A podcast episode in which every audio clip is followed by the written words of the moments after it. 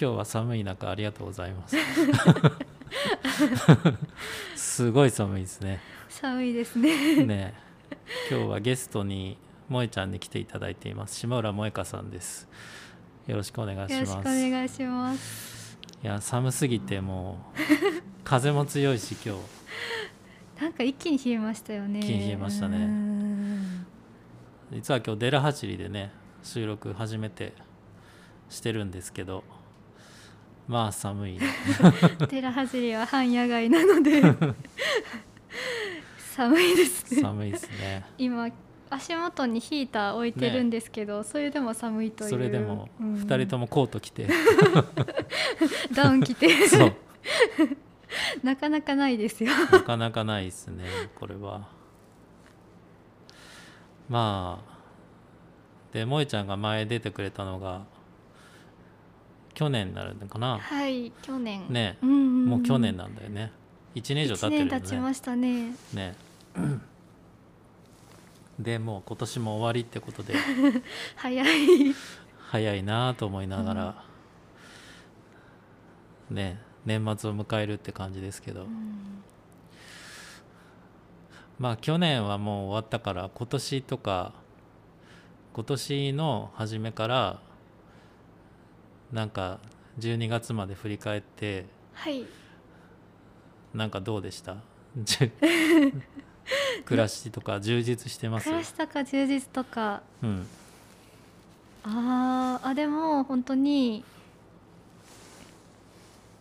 うーん運動をするようになって、お運動、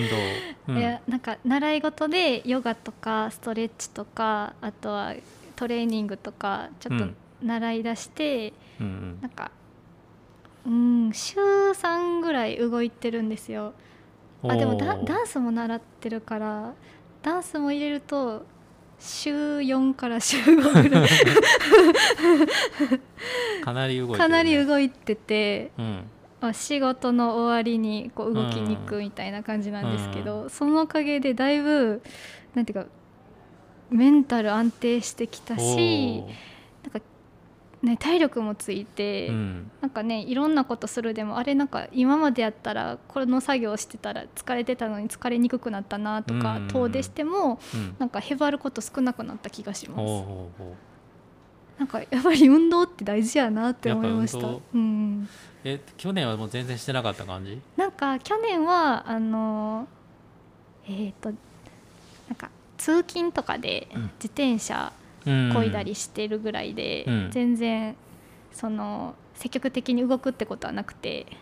まあなんか家からデラハジリまで自転車で漕いできてるんですけどそういう時もこう、長時間漕ぐぐらいうんそうかうん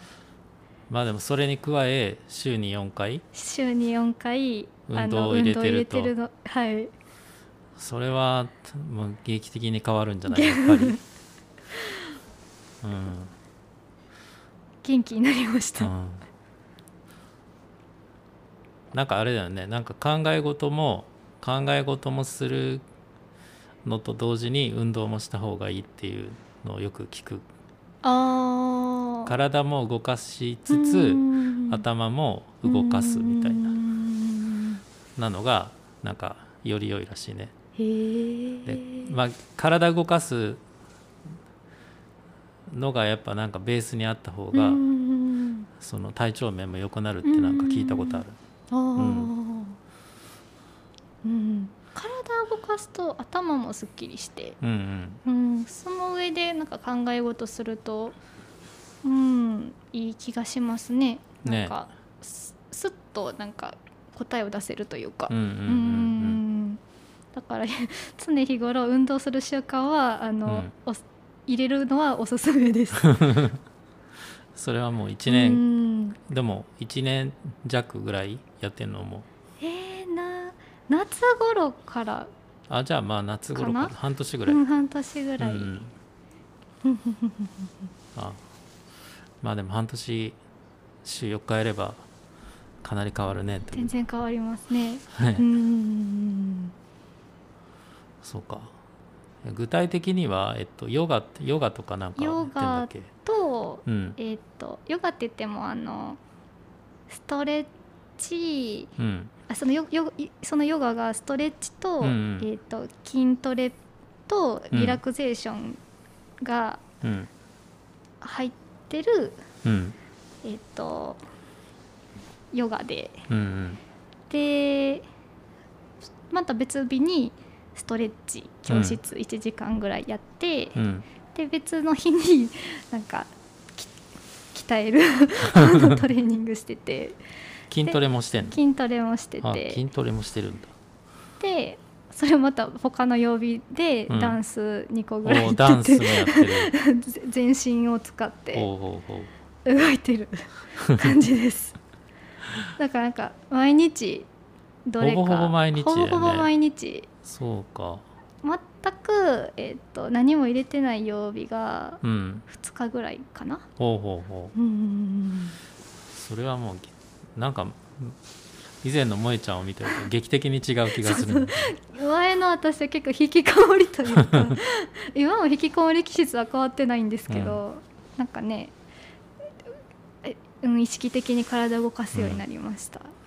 なんか家にいるっていう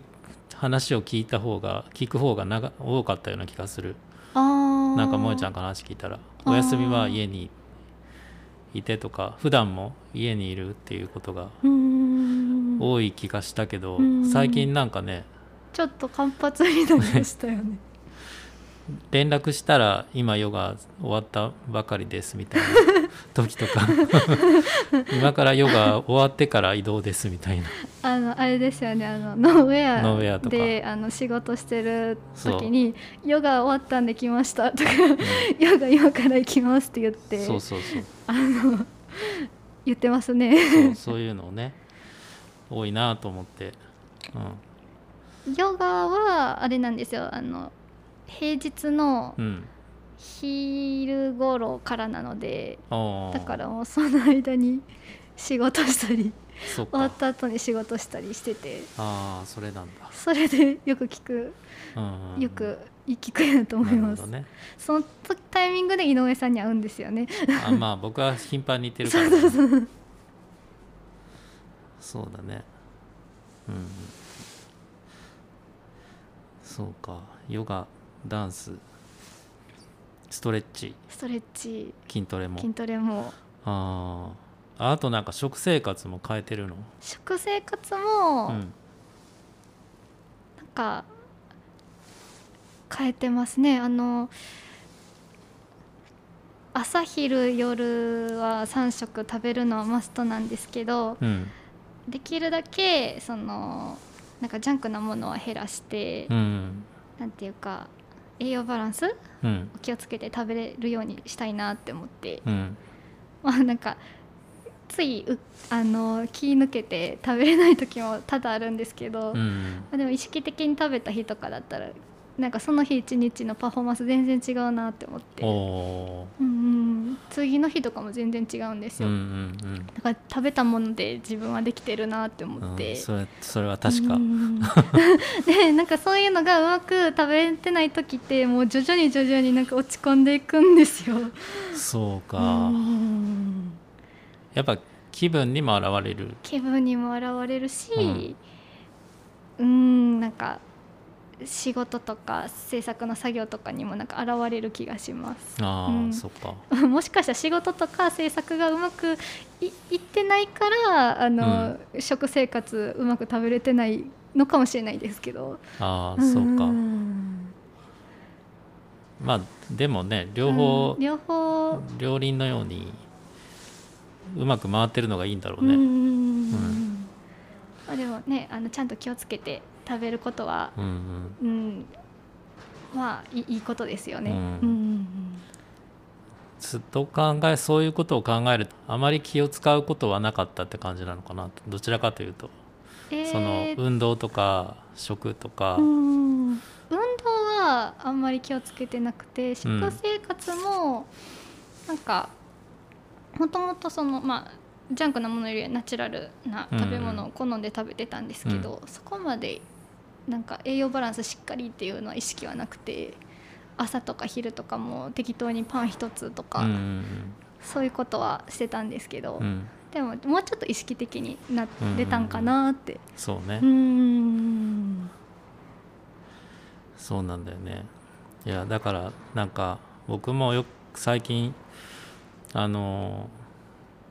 まあいろんな人から「運動してますか?」って言われるんですよ なんでですか、 わかんないけどなんか言われるんですよねえでーでなんか運動をねした方がいいのは分かっててで僕もその8年ぐらい前には結構走ってた時期があってあーあの月間走行距離うん100キロとか走っててえーでハーフマラソン出たりとか10キロレース出たりあとかーたまにしててうんうんでその時はのは確かにあの走るのがもう習慣化してたから走らいないと気持ち悪いぐらいだだったんででうん走り終えてうんその夜はもう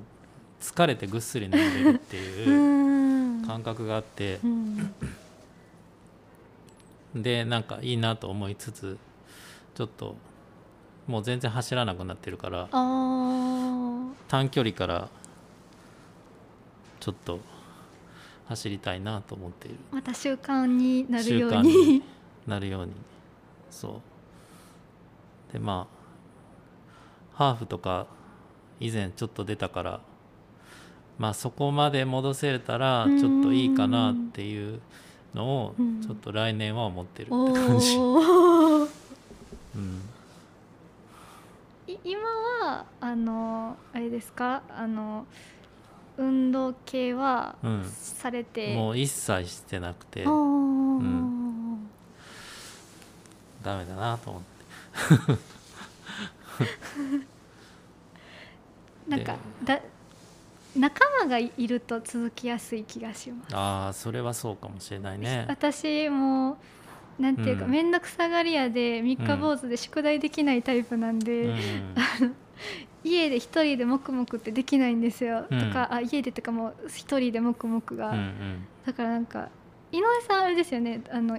ハーフマラソン出てた頃って外で一外人でもう一人練習やいねやもうそれができるのがもうすご いすごいなって一人もう習いに行って先生に「今からやり!」って言われることはできない、い 運動やなんてーなんかねうんでもまあ一人一人練習の時もうあのストップウォッチっていうかあーメリハリつけてストップウォッチで1キロ何分とかあー測ってやったりとかあーあとはなんかそういうなんていうのかな1キロ例えばなんか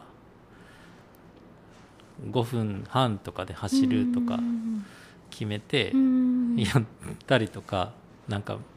でも結構5分半きついなと思いながら走ってたりと かあーであと脈拍うんも心拍計で最近はまあアップルウォッチとかそういう時計とかで測れるんだけどうん以前はそういうのがなくて胸に心拍計つけてあーとかそういうのでしか測れなかったんだけへどーでちょっとなんかあんまり気軽にはできなかったけどうん今はなんか心拍数も普通に取れるしうんうんうん走るのもなんあかーこうあとアプリうんナイキランアプリとか入れてうんうんうんえっとどこ走ったかっていううんうのをんトラッキングしてあ位置情報っへてー地図と一緒に保存できたりとあかーもするし便利ですね、うん、便利だしあとなんかそうアプリも活用すると一人でやってる感はまあ多少あ拭拭える、よしなんか目標つけかを決めることとなんか記録することって結構モチベーションとしてなんか続きやすいそうってそうそうそう聞いたことがあるんでいいかもしれないですね。だからうんライフログっていうのはいいんだなとね思う、えうんうんうんそうこんな感じで運動の大切さとかはなんかもう僕もよく分かってるなと思いつつやめてしまったからうんちょっと来年は始めたいなと、はいうんそうですねちょっと運動不足なてっちゃんと一緒に そうてっちゃんはどうなんだろうな走れない気がするけどね走ってる姿を見たことがないうんないよね。うん。うん、だいたいつ疲れてる時は横になってるなみたいな イメージもなしんかだしたら意けど外と意外ともう早いかもしれな早いいかもしれない、ね。本気出したら早いかもし早れいかなもい。しれないですよねえねえ意外と どうしよぜひぜひう。うん。そう。そんな感じであれだね。うん。運動食生活などなどなどなど夏ぐらいに始めはい体調面も良く良なり,、くなりましたであのうん、みあの続くように頑張りたいですそうだね、 はいうんうんあとなんかメモに書いてあるけど持ち物とかのこだわりっていうかあー持ち物を買い替えたりとかうーんそういうのもなんか全然話違うけどなんか最近もともとうんなんていうか持ち物に対してなんか、こうこだわりというか、うんうんなんかいろいろ調べるのが趣味で、うんでこういうものがあったら便利かなとかなんか調べて買ったりとかよくあるんですけど、でもなんか最近特になんかもう意識的になんか自分のお金が入ってきた時にはうんなんか買おうって決めてて、おう、あのいつか買おうじゃなくてもううん、ちゃんと買おうって思ってちゃんと買 おう、なんか前まではなんかあーこうもうなんか毎月買うとかじゃなくて、うんあーひひ今必要やし買おうかなみたいな感じで買ってたのが、うん、あのもう まとまった時にはちゃん入ってきた時はもうちゃんと買うって決めてて、うんえーっとなんか作ってるんですよなんか自分の欲しいものリストみたいな。おお なるほどそうそうそうそれをもうちゃんと消化していくぞって決めてあでそれで最近その買ったもので特に良かったって思うものが、あうんマウスだったりああマウスそうそうめっちゃ高いマウス 高いやつはい、うんでもマウスパッドがいらないしうんガラスの上でもなんうかん操作できるみたいな、ああそうねで試してみたら、うんその布団の上でもできたんおーでいやなあなんて使えるマウスなんだうんみたいなです、まあ、そういうものを買い替えると、なんかまうあん作業効率が上がるものもあれば自分の気持ち的にも、なんていうか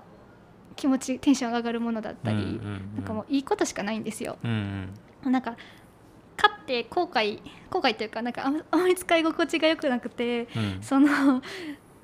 なんか生産性も上がれへんものを買ったとしても、うんその欲しいなっていう気持ちが消化されるから、うんうんやっぱ結果いいんですよやっぱり買ってそうかそれをもう欲しいものリストをこう消化していくのが最近楽しい楽楽しいしいですそうじゃあそれをこうチェックしていくわけあねそうそうチェックしてる感じ買ったらチェック買しってたらもうまあ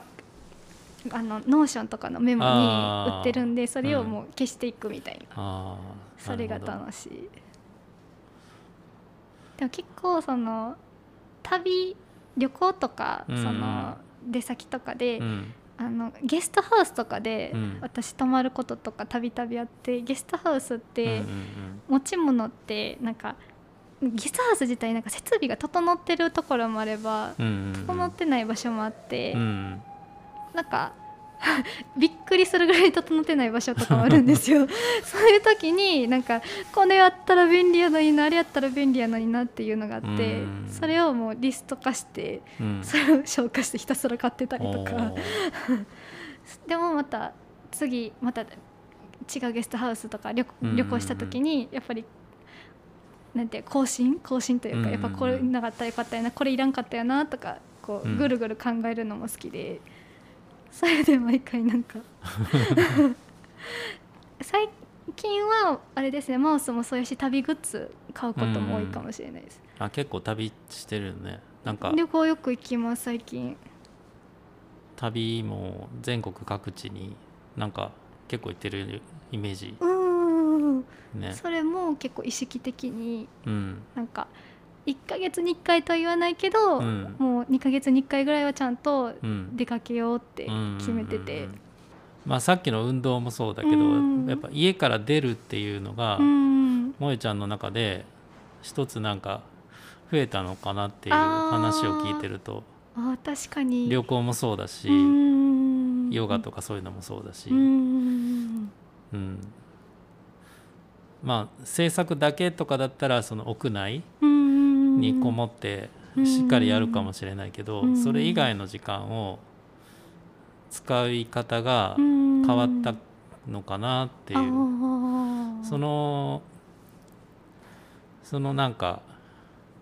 効果がいいものがいろろいろとこう出てきたのかなっていう、うん2022年 あー確かに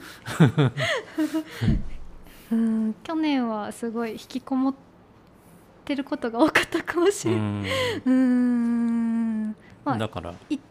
なんか外出て出るとしてもうんあれですよねなんか恥の里界隈うん柏原界隈がうんうん多くてうんなんか他の遠出することっていう事態うがんうんうんそんなになかったような気がします去年は。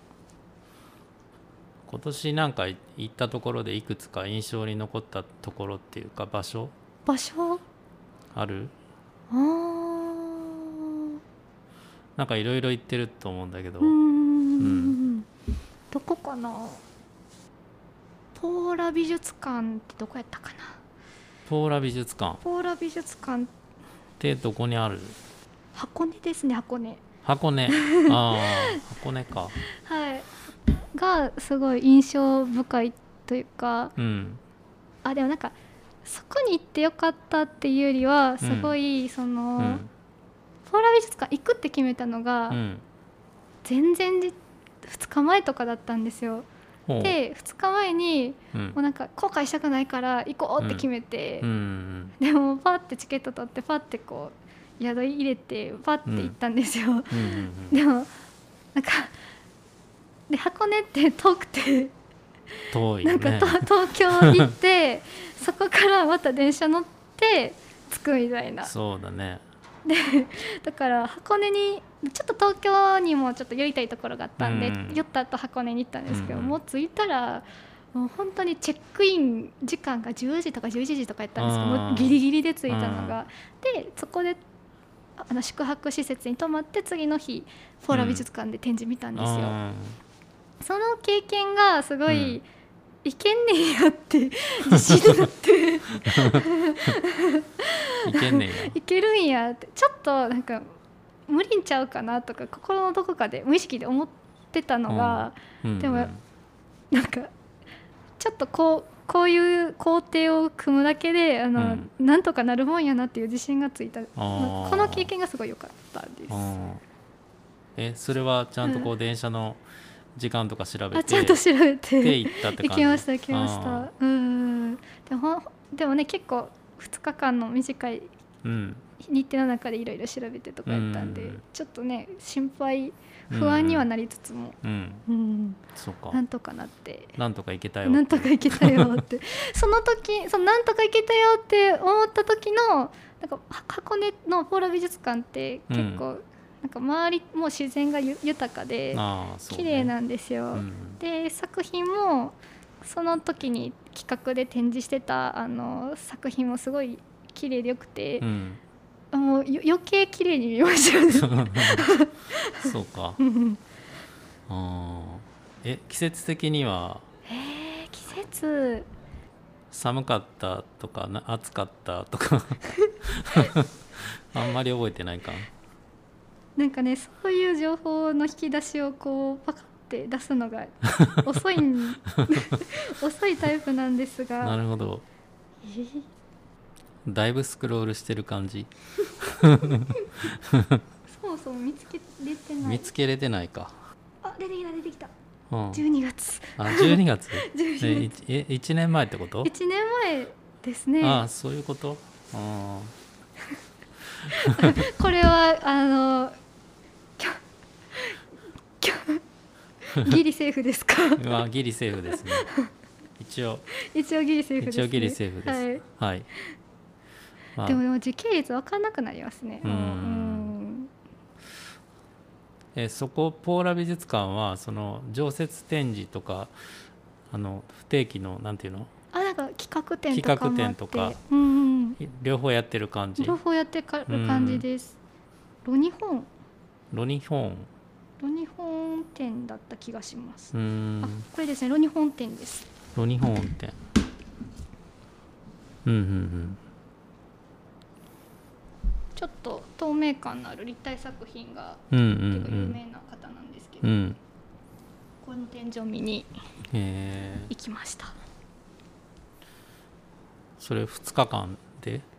をえっ、と見に2日前に行こうって決めて行ったあ2日前に決めていったんだ、はいそっ か 急に決めていったんだ急に決めて でもさっきなんか電車の時間調べてっていうのはその長いか時間かけていくからっていうのもあるあったのかななあいやなんか東京からの行き方とかそういうのえっ、とだ私大体旅行行く時、うんそのえっ、と自分の自宅から何分ぐらいで東京着いて、うんでそれ例えば天竺としたらそこの天竺までの、うんうんなんか Google マップって出るじゃないですか、うんそういう間の時間を調べて、うんでまあ、展覧会大体1時間か1時間半ぐらい滞在して、うんうでん次はなまた移動してみたいなのうをんうん大体きっちり組むタイプなんで すよそうかなるほどじゃないともそういううこと不安になっちゃうタイプで あだからもうチェックインの時間も大体決めちゃうんですよ、ーあーそうホいテうこルとのチェックインもうんこのぐらい、うんチェックアウトはこのぐらい、うんうんうんでも大体電車の時間を調べるのがまうんうずん最初にするとやりやすいんで、ああそうねうんまあ、だから電車の時間を調べるというよりはもう1日の工程を組むみたいな感じですねあでもこの間さそのえっと尾道行ったじゃなあいあーはい一緒わっくんにと一緒に来ました3 人であの時もなんか萌ちゃんが計画してくれたよね結構あなんか、え細かい結細構かい細かいですよねことまで、うん細かいんです よ私 えでも全然あの細そこから外れてもよくてなんか、うんこうこうここにお店行くって決めてたとしてもうん別に、あここのお店の方が面白そうってなったうんうんら全然、うんあの行けるんですよ、うんただもう自分が事前に、うんその安心したいがためにこう、うん組んでるだけでそうか そうなるほどでも組んでるとだいぶ当日もその何かあってもなんか大体調べてるからうん雰囲気分かってるかああらそうだねうーんうん対応しやすいっていうのがあっうてんうんうんじゃあ悩んだまあ人によってはその計画あんまりせずにうん行く人もいるし、うんけど萌ちゃんの場合はもう割としっかり調しべっかてり調べて行きたい感じ行きたいタイプなんならもうお店とかもう何支払いクレジットで先に払えるんだったら払いときたいし、ああそういうこと展覧会もなんか、お今はねコロナのうん関係でうんなんかオンラインチケットうんがもう導入されてますけどうんすごい助かって、うんうんオンラインチケットもす、ね、先に買っといたりしてる、そうかそうか、なるほどねそうだねなかなか面白い ねでもあのもしその海外にはい行く時がはい今後あるとしたら、はい電車が帝国通りに来ないこともあるとかあーあとは突然キャンセルになるとかあーっていうのもうんあり得るので、 ありえますよね、うん考慮に入れた方がいいかもしれない。多分私そうなったら、うんそれを踏まえてのなんかスケジュール組みそうです、なんかああこうそうね。バッファというか、うんもうなんかお1時間遅れに1時間遅れた時のどうやってスケジュールと組みそうな気がしそうそれね普通にあるからねうなんかうん僕もそのイギリスに行った時に、うんまああのーこの特急に乗ろうと思ってあ行ったのね朝ーうんたら駅に行くと「キャンセル」って書いてある ねで「えキャンセルってきななんでキャンセルなん?」と思ってあのインフォメーションのとこに行って「ああーのこの電車乗りたいんだけど」って言った ら「いやキャンセルなんで」えなんでキャンセルなの?」って言ったらなんかそのリザーブ席あー予約席があの埋まってないからキャンセルだよって言われて、えー、そんなことあるんですね、うんでまあ仕方ないから。あじゃあここまで行きたいんだけどどれ乗ったらいいっていうのを書いてもらって今は行けたんだけど、ーあよかったうん、なんか日本だとその絶対来るじゃない電車はああ新幹線とかでもその時刻通りうに、んで突然その電車がその運行されなくなるっていうの はなんか気象的なものとかそういう地震がとかそういうのがない限りうん普通に運行されるんだけど、うんあの海外の場合そういうこともあるから。うんうん、なんか、日本ありがたいですよね、うん、そう ありがたいな逆にそういうトラブルも楽しむ方がいいかもしれない。うん海外やったらねあのまた気持ちもうん変わりそそううんそういう楽しみを気持ちでいかないと逆にしんどそうですよねそうそうそうそうそうそうんう、うん、だからまあまあでも今はね割とネットで調べたりもできるしうん便利あ便利よね Google マップ別に世界中で使えるしうんうん電車もどれ乗ったらいいとか多分出るしうんそうだねちゃんとね携帯にネット環境をつけて ネット環境は重要だねで海外に行けばなんとかなるそうそうそうそうだねうんいやでも尾道もなんかわっくんと萌えちゃんと3人で行きましたけど日帰り尾道もなんかすごい楽しかったなっていう、うん今年ね楽しかったで行けすうん、めちゃめちゃ井上さんに運転してもらいましたああそう僕が全部運転して、うんほあのおおもてなしをしてすごい楽させてもらって おありがたい ってうーんそうですね、まあ、外に出ると体調が良くなるっていう話をメインにししてきたかなと思うんですけど せっかくなのでデラハジリのこともちょっと話そうかなと思うんですけどデラハジリを去年プレオープンンかな、プレオープンしてしてでもうオープンっていうタイミングがわからないま ま、もうオープンしてるようなものになってしまいましたが、オープンはしてるよね実はい際ね。もうオープンですねね知らぬ間にオープンしてます、でそこから展示会も何度かや,、うんやりつつ大きい展示が2つ、うんうんであとは1日だけ限りの、なんていうかうーんパーフェクトデイに占い師さん出てもらったりとか、うんアクセサリー作家さんとかが出てくれたりとか、そんな感じの使いそ方うでう,、ねーんまあまあだからなんかそれなりになんかやりたかったようなこととかはうんできてる感じなん、デラハジリとかでこの場所であなんかあらかじめなんか構想してたようなことがもしあったとかだーだったらうーんうんあでもやってる中で自分が、うんそのできることとか、うんまあ、ミッションってたほど大しそうなものではないですけど、うんあそういう使命とかがよりちょっと明確になったのかなと思って、ううんんあのやっぱりなんか前のきょ前に稲妻キャストで出た時うはん自分の安心できる場所とか、うん作家さんにとって安心できる場所を作りたいって言ってたんですけど、うんそのこの1年通してなんていうかアーティストが消費されない場所を作りたいなって思って。うん消費っていうのも人それぞれやと思うんですけど、うんまあ、消費から外れた場所によりできたらいいなって思って、うんうんうんそれは始めてみてより明確になってきたか分かってきたなっ感じて感じですうね。んうんうんうんひあ新しい人のつながりだったり、うんなんていうかまあこういう面白い場所でやること自体経験になったりとか、そうねうん、なんかねそういう、うん、従来のなんていうか、うん、場所ではできないようなことができたらなって、うんうんうんううんん、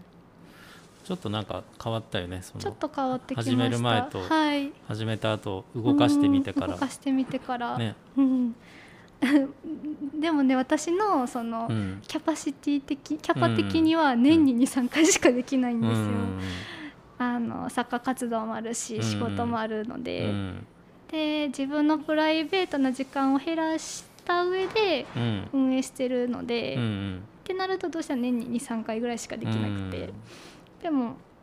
ね、そう その限られた回数でしかあのできないんですけどうんうんでもその限られた中で、まあ、いかにアーティストさんが消費されないようにうんな場所を提供するかっていうんううんのを、うんまあ、答え出しながら更新できたらいいなって今後も思ってます。うんうんうんなるほどなるほど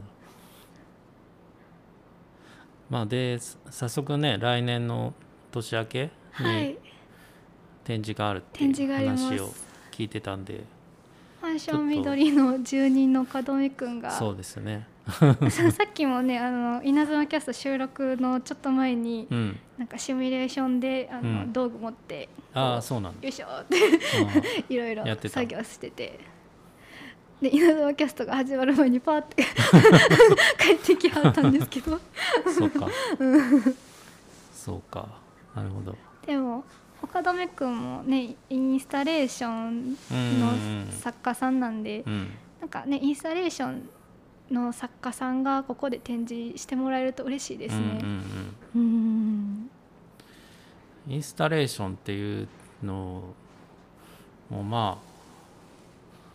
僕がなんかす割となんか言ってたインスタレーションって結構すごい箱が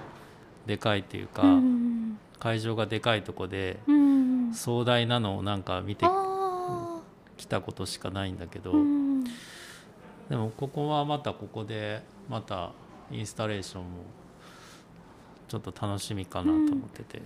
ちょっとへ変形的なうん、場所でうんなんか壁も灰色の珪藻土の壁やからちょっとね使いにくい場所ではあるんですけど うんでも面白い面白い場所やと思いいまや岡留君が面白い からす、楽しみですそう面白いかも、うんうん、それが1月の第1週からあるんだったかあなはい第1週の土日で、はいはいえっ、と1月の末まで土日うん土うんうん日土日でうんうんうんそうですねまたあれなんですかねデラハジリのデラハジリのインスタアカウントってあったっけあインスタグラムアカウントあっじゃあてそそここででまた更新されますじゃあ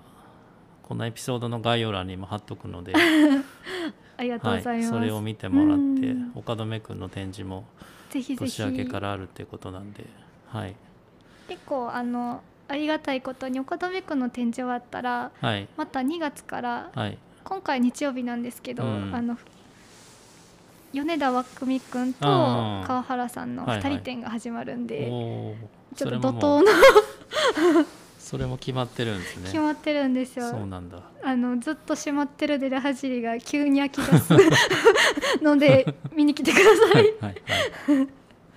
そうですね。また見に来ようっていうかもう近いから。はい、 あのあの何回も来てく ださい。ね何回も来た方がうん。あの作品もより深く見れると思うので一回だけじゃなくね、何回も来るっていうのもまた違った見方ができるからね。しかもあの隣にさっちゃんのカフェがあるんで、あーもうバッチリですよ ね。カフェ行くついでにフラッと見に来てカフェ行ってくださいそうそうそうそううん。っていう感じですかね、はい、うん、デラハジリとかねそうですね大体こんな感じですかね今日しゃべ,、りたかったの大体こんな感じですうん40分ぐらい喋ったので意外と長く喋りました結構喋りましたねはい楽し楽しかったです、はい。ということで、えーっとそろそろ終わりにしようかと思いますが、えー去年か去年の6月に始めて1年半以上経ってるんですけどまあまあちょっとずつ聞いてくれる方も増えてるのかなと思って嬉しく思っておりますということで2022年はこのエピソードで終わりっていうことです。はい、で2023年もまた新たな人を迎えて撮ることもあるし今回の萌えちゃんみたいに2回目とか3回目とか もうちょこちょこ撮ろうかなと思ってるんであの聞いていただけると嬉しいです。はい、ということで、えっと、今回のゲストは下浦萌香さんでした。ありがとうございありまがしとうた。ございました